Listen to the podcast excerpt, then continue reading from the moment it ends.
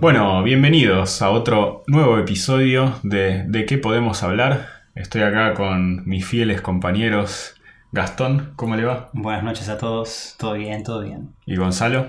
Buenas noches, eh, muy contento de estar de nuevo acá. Estamos vivos todavía, ¿no? Sí, sí, eh, fue una prolongada pausa, pero eh, en este tiempo estuvimos preparando más contenido y vamos a volver Con toda. Con todo. De hecho me, me pone un poco emotivo, ¿no? Porque el primer episodio que hicimos, por allá por febrero, era una época en la cual ya en la tardecita se hacía de noche y bueno, y ahora está pasando un poco lo mismo, ¿no? Sí, como volver a los orígenes. Temporadas. Así que bueno, eh, ¿de qué vamos a hablar hoy? Hoy tenemos una selección de biases cognitivos. ¿Y qué Eh, es un bias cognitivo? Bias cognitivo es un bias, o sea, algo que sucede por fuera de, nuestra, de nuestro consciente, es algo inconsciente, y que normalmente está atado eh, a mecanismos de supervivencia o, o mecanismos históricos del cerebro. Como ya habremos dicho alguna vez en el podcast, eh, el cerebro intenta tomar atajos eh, para ahorrar energía, porque ser consciente del 100% de nuestra información sensorial sería algo muy, muy costoso para el cerebro. Entonces el cerebro hace asociaciones rápidas, atajos, agrupamientos, heurísticas, hace un montonazo de cosas para poder ahorrar esa energía y por lo general esas cosas que hace automáticamente son cosas que nos sirven eh, a nosotros, pero otras veces podemos caer en la trampa de, de- de creer en esas cosas que, que nos dice nuestro cerebro inmediatamente y caer en estos biases cognitivos. Si tuvieran que, que traducir la palabra bias para... Sesgo. Sesgo, mira, yo hubiera dicho perjuicio o prejuicio. Prejuicio, sí. Prejuicio, ¿no? Creo que sesgo es más literal y prejuicio es más para este contexto, creo que queda bien. Mm. Eh, pero sí, para parafrasear un poco lo que dijo Gastón, eh, hay veces que, que el ser humano lidia con problemas muy complejos, ¿no? Eh, que, si uno los tuviera que pensar como para escribir un programa de computadora o una secuencia de pasos o cómo resolver ese problema de forma general, es muy difícil. Y el ser humano tiene como estos atajos eh, que mm, eh, evolutivamente, como explicaba Gastón, vienen a veces por una forma de, bueno, de ahorrar y de, y de tener una manera rápida de tomar acción, pero que, digamos, nos sirvieron evolutivamente en muchos contextos y en- están correctos un gran porcentaje de las veces, pero no son eh, infalibles, ¿no? Por ejemplo, eh, digamos, eh, un, clásico ejemplo, sin dar los nombres específicos para que se entienda, es eh, el tema de- de- del estrés, ¿no? Que vivimos en la sociedad moderna. Como que nosotros tenemos una respuesta fisiológica a ciertas amenazas, al peligro, que nos hace eh, liberar un montón de hormonas para estar como más eh, atento a, una amenaza. Y a veces en la vida moderna ahora tenemos situaciones que liberan eso, esas mismas hormonas, pero no son una amenaza, digamos, de muerte, ¿no? Como que ese es el, ejemplo clásico para que se entienda este proceso evolutivo. Y así como pasa esto, pasan cosas en nuestro cerebro a la hora de procesar la información y de tomar una acción o una decisión, que, que bueno, eh, es el tema que vamos a hablar hoy. Exacto, exacto. Yo creo que sí, bastante resumidamente es también la frase que, me hace acordar el tema de, los sesgos y los biases es que lo perfecto no sea lo enemigo de lo bueno, ¿no? Y muchas veces si uno quiere total exacti- exactitud, total certeza, que las cosas sean perfectas, requiere mucho esfuerzo y requiere mucho tiempo, ¿no?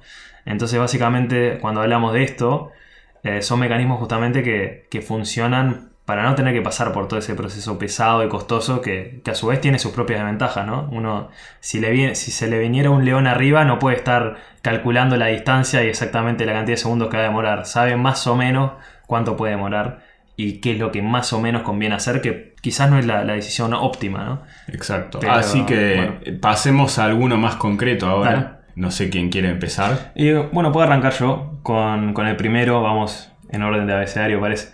Eh, lo tenemos acá en- eh, anotado en inglés que anchoring, que viene de Anclaje. anclaje. ancla, claro. Muy, buena traducción, estaba, me estaba costando. Pero básicamente el, el caso, digamos, canónico, el caso clásico es, por ejemplo, cuando alguien te dice, mira, por ejemplo, te vendo algo a, no sé, a 100 dólares, ¿no? Eh, o cuando, bueno, uno compra una propiedad o lo que sea, cuando está negociando, por ejemplo, el precio de algo, ¿no? Y, bueno, uno dice, mira, vendo algo a 100 dólares y es un precio que en realidad es excesivamente alto para eso que se está vendiendo, ¿no? Es algo que realmente si uno se pone a analizar el costo real, intrínseco, es la mitad, por, por ejemplo, digamos 50. Pero por el hecho de que esa persona inicialmente eh, propuso que valía 100, capaz que el comprador se queda contento de que no logra negociar un precio de 75, ¿no? Cuando en realidad 75 sería algo que está saliendo perdiendo, porque dijimos que el valor real es 50, no es 100. Entonces, de, la manera en que yo no entiendo esta, eh, esta bias es que básicamente nosotros tendemos a operar no necesariamente en valores absolutos, sino en valores relativos, y que por lo tanto un valor inicial o una percepción inicial nos puede condicionar cómo evaluamos, digamos, lo que es esperable de lo que no es esperable. No sé ustedes cómo sí, lo dirían. Sí, eh, va por ahí. Para mí también tiene que ver con eso, con que el cerebro como que tiene la información reciente, ¿no? O esta información que es un caso particular y lo extrapolás. Entonces decís, bueno, ¿cuánto es el precio de esto? Si lo tenés que poner de cero, tenés que empezar a pensar un montón de factores. Pero si ya tenés una referencia que es 100, te vas a ajustar en relación a esa referencia. Un ejemplo de cómo se entiende esto es, por ejemplo, con algunos estudios que hicieron donde, por ejemplo, te dicen, no sé, ¿qué porcentaje de la población mundial habla inglés? Por tirar algo. Si te hacen esa pregunta, vos vas a empezar a pensar y vas a obtener un número. Pero quizás te dicen, ¿es más o menos del 20%? Y a unas personas le preguntan, ¿es más o menos del 80%? A la gente que le pregunten si es más o menos del 20, va a tirar un número tipo 30. O sea, eh, mayor a 20, pero cercano a 20. Y a las personas que le pregunten si es más o menos de 80, van a tirarnos de 70. Porque se están haciendo anchoring o anclaje a este número que les fue propuesto en, la entrevista. Por eso es muy importante a veces, eh, cuando uno hace preguntas ¿no? en investigaciones policiales o en cosas así, tratar de no darle información a la persona en la pregunta, ¿no? porque a veces si la pregunta está como muy sesgada, alguien puede eh, como usar esa información que está en la pregunta como una especie de anchoring. Inconscientemente, ¿no? la, idea es no anclar a quien estás entrevistando, o sea, tirar la menor cantidad de información posible. Esto está muy atado a, cómo el cerebro otorga peso a, información nueva comparado con información vieja. O sea, como somos organismos curiosos, la información nueva por lo general no, nos despierta. Mm. Y, el anchoring se puede combatir. Se combate precisamente teniendo más información sobre lo que estamos haciendo anclaje. O sea, si yo estoy comprando una casa y me dicen esta casa vale 80 mil y yo no conozco el precio de otras casas, yo a ese 80 mil, porque es la primera casa de la cual conozco el precio, le voy a entregar más peso que la información de las otras casas. Para combatir esto simplemente necesito saber el precio de más casas. Y una vez que ya tengo una, una mejor heurística, ahí el anclaje desaparece. Porque no es información nueva cuando me dicen el precio de una casa, porque yo ya conozco el precio de otras casas. Interesante, nunca lo había pensado por el, por el lado de si la información es novedosa o no, porque esperaría que si fuera así un factor tan determinante, que capaz que yo eh, escucho el precio, me acuesto a dormir y al otro día es como que, ya no me ancla tanto, pero, pero no sé, bueno, capaz que hay muchos factores, es eh, como decís, qué tan nueva es la información, qué tanto es como mi, mi sample size, mi, tu muestra, el tamaño de la muestra. Eh, para mí está relacionado con otra que es medio parecida, que es la, falacia de, o la, heurística de la avaliabilidad, ¿cómo sería? Disponibilidad. Em, que básicamente es esto, ¿no? Que estábamos diciendo que es, eh, uno a veces piensa en casos particulares y extrapola a los generales. Entonces cuando a alguien le preguntan o, o intenta estimar algo, lo primero que se te viene a la mente lo usás como justamente como un anclaje y, y extrapolás en base a eso. Por ejemplo, digamos que eh, conozco a alguien que se murió, no sé, que lo comió un tiburón. Como tengo en mi mente ese caso, voy a estimar que la probabilidad de que te coma un tiburón es muy alta eh, porque conozco eso y quizás no conozco a nadie que se haya muerto en un accidente de auto. Entonces voy a decir, uh, esto es muy menos probable que que te coma un tiburón. Y cuando miras al 100% de la población, es muchísimo más probable morir en un accidente de auto que comido por un tiburón. Pero bueno, eso tiene que ver con justamente como lo, que se te viene a la mente es muy fácil de asociarlo a, un sentimiento, a algo real, ¿no? Porque decís, bueno, yo este caso lo viví o lo, conozco más de cerca y eso eh, tiene como un peso mucho mayor que a veces algo que, que es como un número simplemente o algo que, que, que no, lo, no lo viviste de cerca. La verdad. Me pregunto si eso capaz que... Porque no vemos la lista completa ahora de, de unconscious bias, entonces quizás aparece después, pero me pregunto si está relacionado con, con las experiencias propias de cada uno, ¿no?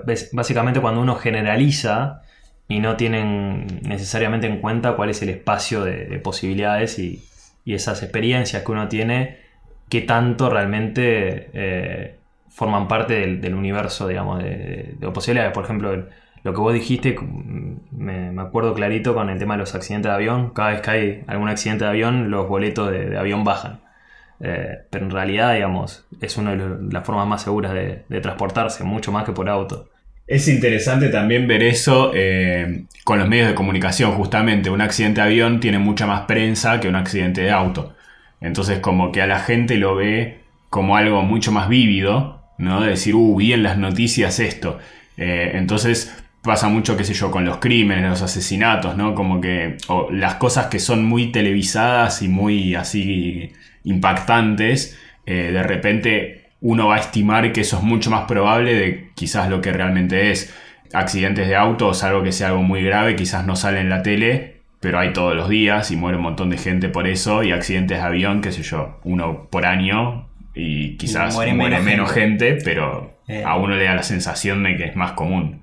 Sí, la, la heurística de disponibilidad o el bias de la, la heurística de disponibilidad es eso. Es ciertas cosas son más fáciles de recordar que otras, pero también porque estamos, nuestro cerebro está diseñado de cierta manera de que de las cosas extremas recordarlas más vívidamente. Si el asesinato fue alguien que asesinó a la persona con 14 apuñaladas, eso va a ser más por el horror, va a ser más fácil para recordar para nosotros.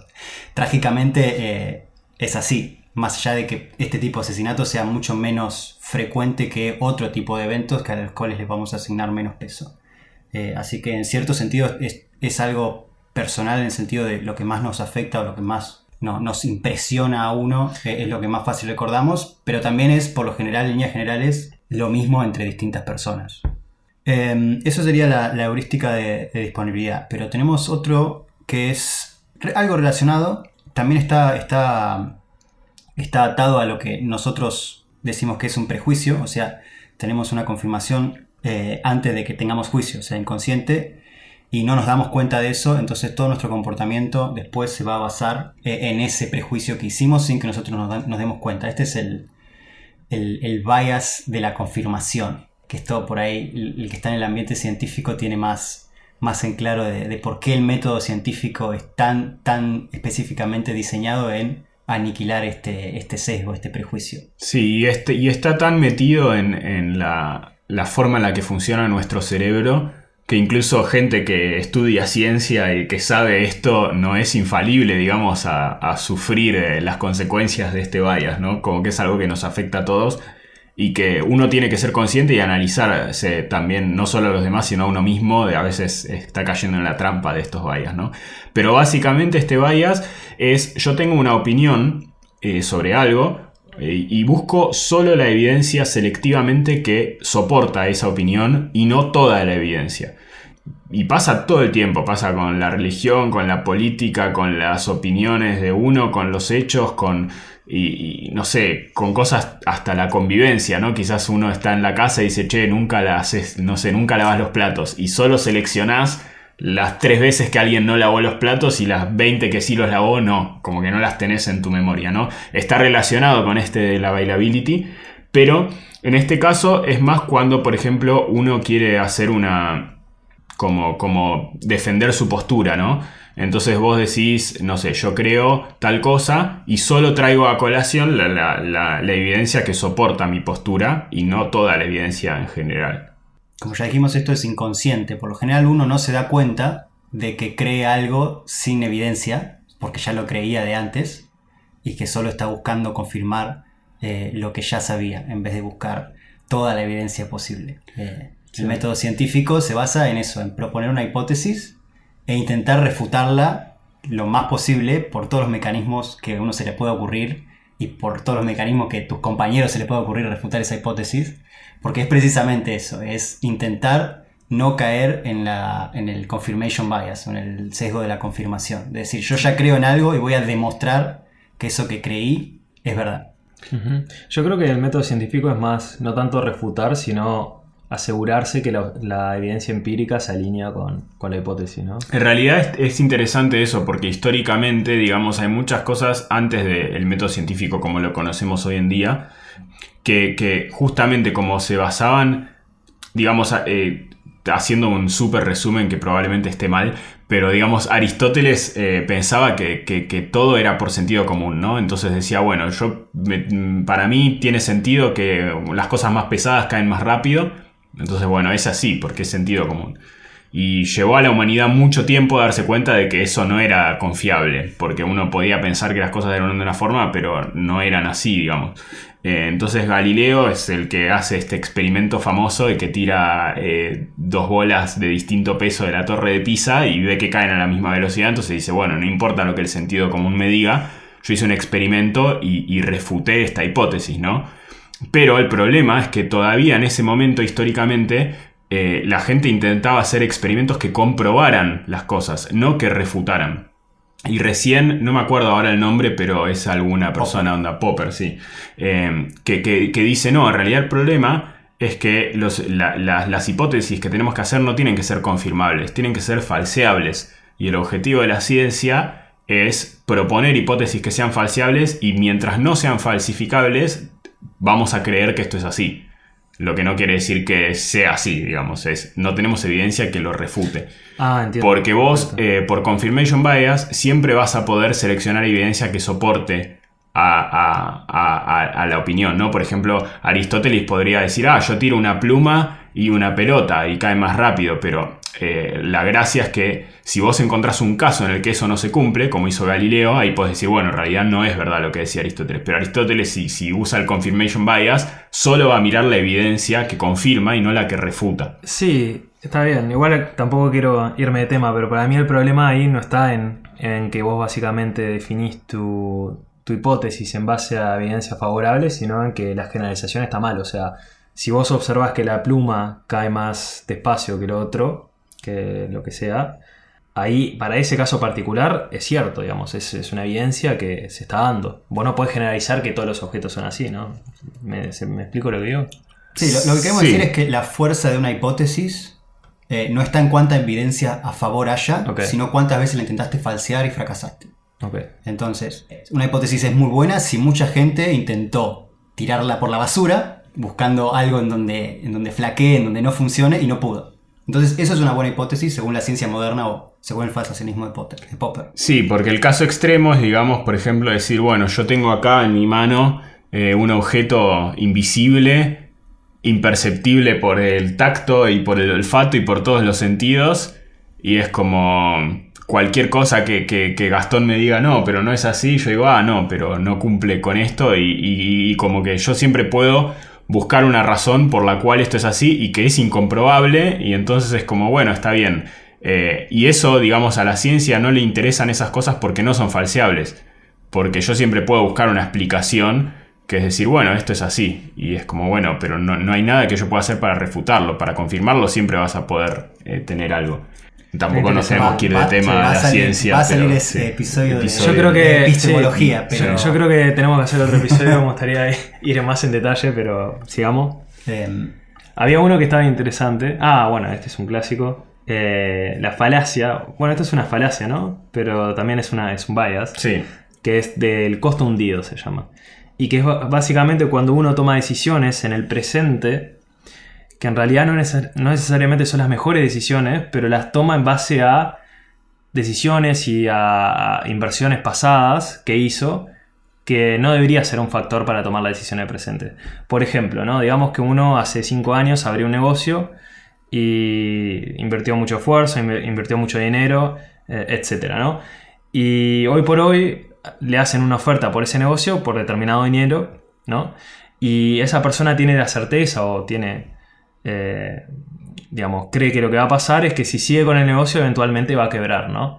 Pero entonces claramente desde ese punto de vista la decisión óptima hoy es vender ese negocio por la plata que le ofrecieron. En muchos casos nosotros, por el hecho de toda esa inversión pasada, de esfuerzo y, demás, nos aferramos ¿no? a, las decisiones pasadas y como que en este caso sería no vender el negocio, era se- seguir a pesar de que esa es la decisión como más riesgosa. No si se entiende, como yo le explicaría sin... Sí, sí, hay, hay un par más de ejemplos que se me vienen a la mente. Uno muy parecido es eh, quizás con números, ¿no? De decir, eh, vos tenés un, producto que estás desarrollando y viene la competencia y saca un producto que es mejor y, que, digamos, básicamente el tuyo no, no tiene nada que hacer y, no, y ya sabes que no va a vender nada y que es mucho más caro de producir. Y entonces a vos, no sé, llevaste cierta cantidad invertida de plata y si a la gente le dicen, mira, vos tenés invertidos 10 millones en este producto y necesitas 100 mil más para terminar de hacerlo, ¿lo terminas de hacer o no? Ahí la gente va a decir, bueno, sí, lo termino de hacer porque, digamos, proporcionalmente es mucho menos. Ahora te dicen, te llevas mil invertidos y te faltan 10 mil, ¿lo dejas de hacer o no? Y ahí la gente dice, sí, lo dejo de hacer. Y en el fondo no importa cuánto ya hayas llevado invertido, si son 10 millones o 1000. Eh, lo que importa es que en este momento tenés que invertir 10.000 que van a ir a pérdida, o sea, no te van a ganar nada. Entonces lo que tenés que hacer es mirar el futuro, el pasado, digamos, como que no importa para esa decisión, porque vos ya sabés que sacar ese producto no, no va a generar ninguna ganancia, ¿no? Eh, y el otro ejemplo es las entradas a un concierto, que por ejemplo este quizás es el más típico eh, que a la gente le pasa, que es por ejemplo vos compraste una entrada a un concierto y te salió cierta cantidad de plata y el día que es el día del concierto no tenés ganas de ir. O sea, vos sabés que estarías más feliz no yendo al concierto que yendo. Ya sea por el motivo que sea, ¿no? La compraste para ir con un amigo y tu amigo no va, o está lloviendo, o no sé, ya no te gusta esa banda, lo que sea. Y vos decís, bueno, voy a ir igual porque ya la pagué. Ahí estás, digamos, pensando en que de las dos opciones que tenés en el futuro, elegís la peor por algo que ya está en el pasado y que no lo podés cambiar, digamos, que es el hecho de que ya pagaste. Entonces, ¿qué, qué te conviene? ¿Perder lo que salió en la entrada y pasarla bien? ¿O perder lo que salió en la entrada y pasarla mal? Y pasarla bien. Entonces, tendrías que no ir al concierto si, Sí. es- si eso es lo que te hace más feliz. Es interesante esta falacia porque suena como muy natural que, que cualquier persona va a decir, sí, obvio, voy al concierto, pagué la entrada, pero Claro, si pero- lo pensás racionalmente no tiene sentido, ¿no? Hay, una, hay un, un sesgo, me hace acordar mucho a un sesgo que es el sesgo de, de la pérdida, no sé si estará en la lista o no. Pero básicamente dice que la pérdida nosotros la sentimos mucho más fuerte que la ganancia. Eh, esto se, se han hecho estudios de, de encuestas a gente y dice ¿qué, qué tan bien te sentirías si te ganás 10 dólares eh, y qué tan mal te sentirías si perdés 10 dólares. Y la gente siempre califica perder 10 dólares como mucho más negativo, como exorbitantemente más negativo que ganar los 10 dólares. Sí, acá está es el, el- el Eh. sesgo de la negatividad que dice que normalmente nosotros tendemos a, a- a dejar que las cosas negativas influencien más las decisiones. Cuando, Entonces- cuando absolutamente esos 10 dólares, inclusive, o sea, no, no- no es una diferencia mínima en el estudio, es, es algo que, que se ve muy pronunciado. Absolutamente la cantidad de dinero es la misma. O inclusive te doy 10 dólares y más adelante te digo perdés 10 dólares, que eran los 10 dólares que ya ganaste. Esa pérdida la vas a sufrir más de lo que disfrutaste la ganancia de los 10 dólares. Sí, y, y- algo que está relacionado, que no es esto, pero eh, yo lo relaciono un poco, es que también tenemos cierta cosa sobre la moral y- y la- las relaciones sociales también metidas medio en la cabeza. Y hay estudios que dicen, por ejemplo, esto de eh, quizás yo puedo ganar plata y Gastón gana plata, pero si yo siento que eso es injusto, como que mi relación con este bias viene con que para mí es como que hay algo negativo en eso, entonces me importa más la parte negativa que la ganancia. No vamos a poner un ejemplo. Eh, no, nos dicen, tengo un millón de dólares. Creo que el ejemplo lo hacen con menos plata, ¿no? Quizás si fuera un millón, ah, hay No que sé- ver no hasta sé dónde quiere- llega el bias. ¿no? pagar ese estudio, Pero, pero- pero el, el estudio era creo que, no sé, tenemos eh, 100 dólares.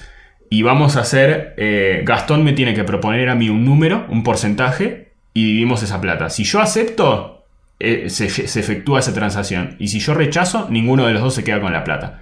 Entonces, ¿qué es lo que Gastón tendría que hacer? Ofrecerme un dólar y quedarse con 99, porque desde su punto de vista, él está maximizando lo que él se puede llevar, y yo, a ver, si él me ofrece cero, yo voy a rechazar, pero a mí que me conviene, un dólar o cero, uno. Entonces, racionalmente yo tendría que decir que sí. Pero cuando se hace este estudio, si yo siento que la oferta de Gastón es injusta, no lo voy a aceptar. Entonces Gastón no me va a ofrecer un dólar y llevarse 99, sino que va a tratar de ofrecerme algo más Porque ti- equitativo. tiene más peso en la mente todos los dólares que no te está llevando Claro. porque yo soy un garca. Ese es, ese es básicamente el resumen. Exacto. Pero bueno, sí, está, está muy asociado a eso social. Creo, creo que también está asociado a siendo recolectores o lo que sea, la, la- la tendencia acumularia de siempre tener más y nunca perder lo que venís acumulando. Y creo que también en ese caso a que los recursos son finitos, o eran, o siguen siendo, pero sí, eran bastante eran finitos, ¿no? Porque antes. en el caso este del millón de dólares tiene total sentido, salvo que el hecho de que, por ejemplo, si fuera o el millón de dólares queda en el mercado o se saca del mercado, ahí puede haber, digamos, una razón por la cual vos preferirías que la otra persona lo tenga, porque puede después hacer, digamos, apalancamiento, o sea, puede hacer inflación, digamos, ¿me entendés lo que te digo? Sí. Depende mucho de, de, de cómo son los recursos, si son finitos o infinitos, pero, pero sí es verdad. Bueno, hay otra que es el declinismo, que es básicamente tenemos como una sensación siempre de que el pasado fue mejor de lo que quizás realmente fue, ¿no? Entonces como que uno siempre tiene esta tendencia a pensar que las cosas eran mejor antes y cuando ve algo ahora, algo malo, siempre lo, lo asocia con, ah, pero esto antes, eh, digamos como que era mejor, cuando en realidad quizás si lo comparas objetivamente, eh, no, no necesariamente fue así. Clásico ejemplo. La gente que dice "Uh, cada vez hay más guerra, o cada vez hay más pobreza, o cada vez hay más asesinatos por violencia. Todas esas cosas son mentiras. En realidad hay cada vez menos guerra, cada vez hay menos pobreza y cada vez hay menos violencia. Eh, pero por alguna razón eh, tenemos esa fijación de que todo tiempo pasado fue mejor y por corolario, todo tiempo futuro va a ser peor que lo que estamos ahora porque vemos una tendencia relativamente imaginaria de que todo está bien o está todo mediocre, entonces el futuro va a estar todo mal. Porque esas, si yo trazo una línea voy a ver eso. Eh, Sí. ¿A ustedes le- les pasa eso con algo en particular? Yo, A, a mí no me pasa quizás tanto con eso, pero sí me pasa con cosas como que a veces tengo mis propias preocupaciones o cosas, ¿no? Personales. Y a veces como que uno se olvida de las cosas malas. Creo que eso está relacionado con esto. Entonces, sí. a veces vos eh, recordás una situación y decís, ah, qué sé yo, yo estaba más tranquilo por decir algo, ¿no? En, un- en otro trabajo. O cuando estaba estudiando y no trabajando. Quizás si- si, realmente pudiera volver a esa época no estaba tan tranquilo, ¿no? Pero como que solo recordás la- las cosas buenas y no las cosas malas. Entonces cuando vos haces esa comparación a través del tiempo, eh, eh, para mí está relacionado un poco con esto del Anchor y esto que veníamos hablando. Es como que estás seleccionando solo la evidencia o las partes que, vos querés ver. Y, y en el caso de lo que dice, dice Gastón con las guerras o con, con el hambre y eso, mucho de eso pasa también porque hoy es más fácil enterarse de un montón de cosas que antes no era, ¿no? Entonces quizás eh, hoy uno puede ver un montón de cosas que en, en- en otros momentos eh, había, qué sé yo, diario, pero no había televisión en vivo. eh, entonces muchas cosas que pasaban quizás no te enterabas y hoy la podés ver en la tele o en internet o ves fotos, entonces lo sentís mucho más cercano, por más que quizás realmente lo, lo que pasaba antes era, era igual o peor, ¿no?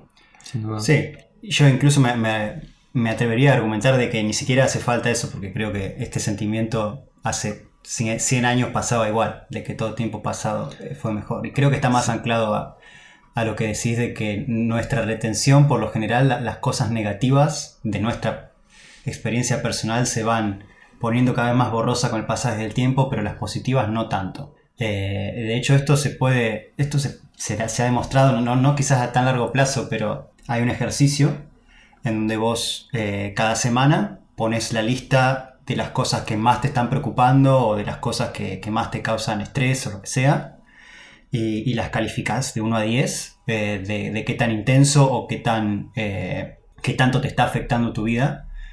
Y haces este ejercicio semana tras semana, pero eh, cuando tenés, no sé, un mes o, dos meses, tenés que volver a, a mirar lo que viniste escribiendo en las semanas pasadas. Y lo que sucede es que todo lo que clasificaste alto como negativo, lo vas a clasificar menos negativo, como que te olvidaste de qué tan negativo era en su momento. Y las cosas positivas se van a mantener más o menos en el mismo nivel que las clasificaste. Eh, este, este borrado de cosas negativas hace que el declinismo aparezca en donde, sí, yo recuerdo que, o sea, puedo asumir, cuando estaba en el primario, en el secundario, todo era mi vida feliz y lo que sea, eh, quizás con un poco menos de, con un poco más de conciencia recuerdo, no, la verdad que estaba estresado, me, hacían bullying, lo que sea, eh, y no era tan perfecto. Pero es verdad que las cosas, o por lo menos las esencias positivas de ese momento, son las que más me llegan a la cabeza más rápido, que es de vuelta el, el bias de, de la disponibilidad. Yo lo único que voy a decir es que los dibujitos de cuando éramos chicos son mucho mejor que los dibujitos. Eso nadie me lo va, nadie me lo va a discutir. Los dibujitos van cada vez peor, la calidad es cada vez peor, Horrible, todo. la escuela está cada vez peor, todo está cada vez peor, todo va en descenso. ¿Cómo vamos de tiempo? Tenemos espacio para uno más. Me gusta el nombre de este, este da como para terminar eh, el podcast. Se llama El error fundamental de atribución. Durísimo. Me No encanta, sé significa. potente, potente. Eh, Este, este está bueno porque creo que el nombre le hace un poco justicia. Porque muchas de las cosas eh, que, que esto. Yo lo había leído en, en algún libro.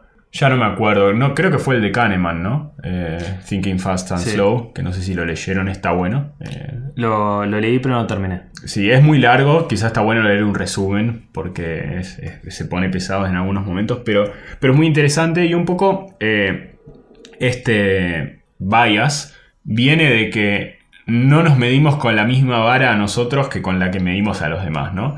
Y viene a, a- a la situación de que muchas veces cuando hay una situación si la hacemos nosotros, la vamos a justificar de alguna forma diciendo, bueno, pero esto era un factor de la situación, ¿no?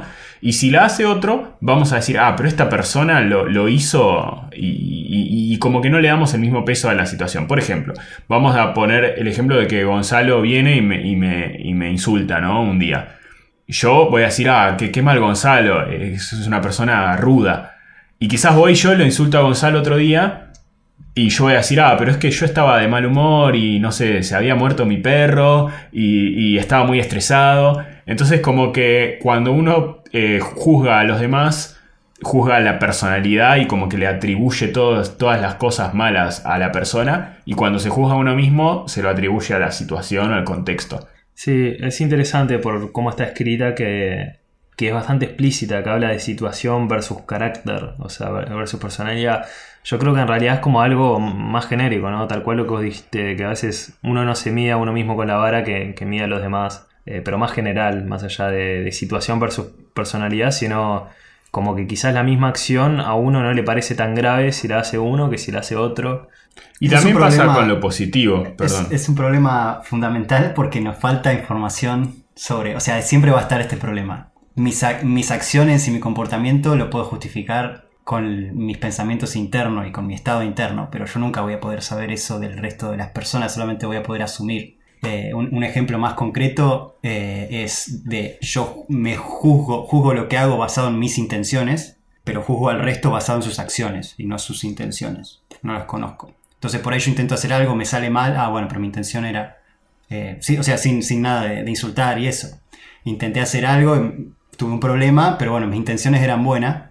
Si otra persona intentó hacer y se equivocó, me enojo con esa persona de ¿por qué vas a, por qué vas a hacer esto si sabes que no podés o lo que sea? Ese es el problema fundamental de atribuciones que atribuyo mis, mi comportamiento a algo distinto a lo que atribuyo el comportamiento del resto de las personas. Sí, y para mí también pasa a veces con lo positivo, con el hecho de ver que quizás, eh, no sé, ves a alguien más y decís, ah, esta persona, no sé, es exitoso porque nació así o por lo que sea, y cuando uno mira a uno mismo dice, ah, pero yo para esto es como que, no sé, y, y quizás no, de vuelta no estás viendo un montón de cosas que, que- que pasan a través de eso, ¿no? Con decir, bueno, esa persona no sé, es bueno haciendo tal cosa porque quizás tuvo mucho de esfuerzo y no tanto de talento y para uno lo juzga como, ah, yo no tengo talento para esto, sin, sin mirar ese, ese detalle.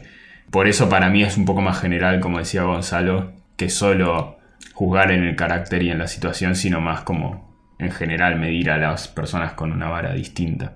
Y bueno, medio que nos quedamos sin tiempo, ¿no? Pero seguro no nos quedamos sin ideas, porque hay un montón más de biases que podemos Sí, habremos, habremos cubierto un tercio de los, de los sesgos que Bueno. queríamos hablar, pero bueno, eso significa que va a haber más episodios en algún momento de, ¿Cómo de, no? de prejuzgamientos cognitivos. Eh, así que estén, estén ahí eh, atentos a eso y también atentos al episodio que vamos a hacer de ciencia en algún momento. Y vamos a juntar al resumen de este video un link a, a la página de, de Daniel Kahneman del libro Thinking Fast and Slow que dijo Jimmy, lo recomendamos muchísimo, es un muy buen libro que habla de todo esto. Y básicamente esta persona que, que era un era psicólogo, o sea, sé que trabajaba en una universidad y hacía un montón de estudios alrededor de la psicología humana, digamos. Si no me equivoco, sí. Pero me parece que ganó un premio Nobel de Economía. Ah, Por más que era psicólogo. Buenísimo. Bueno, entonces vayan a la descripción me equivoco. y vean el link que le Y dejamos. si el enlace no está en la descripción, se quejan con nuestro community manager, eh, que está ahí atento al, al- A los la medios cuenta, y a la y cuenta de Instagram. Instagram, sobre todo. Si Que le ya- mandan un DM a la cuenta de Instagram eh, para que ponga el link. Que la encuentran en la cuenta de Instagram en, la- en el perfil de Spotify, ¿no? Sí, esa está creo el perfil. Así que bueno, vamos cerrando y nos veremos la próxima. Eh, hasta luego y cortina musical. do.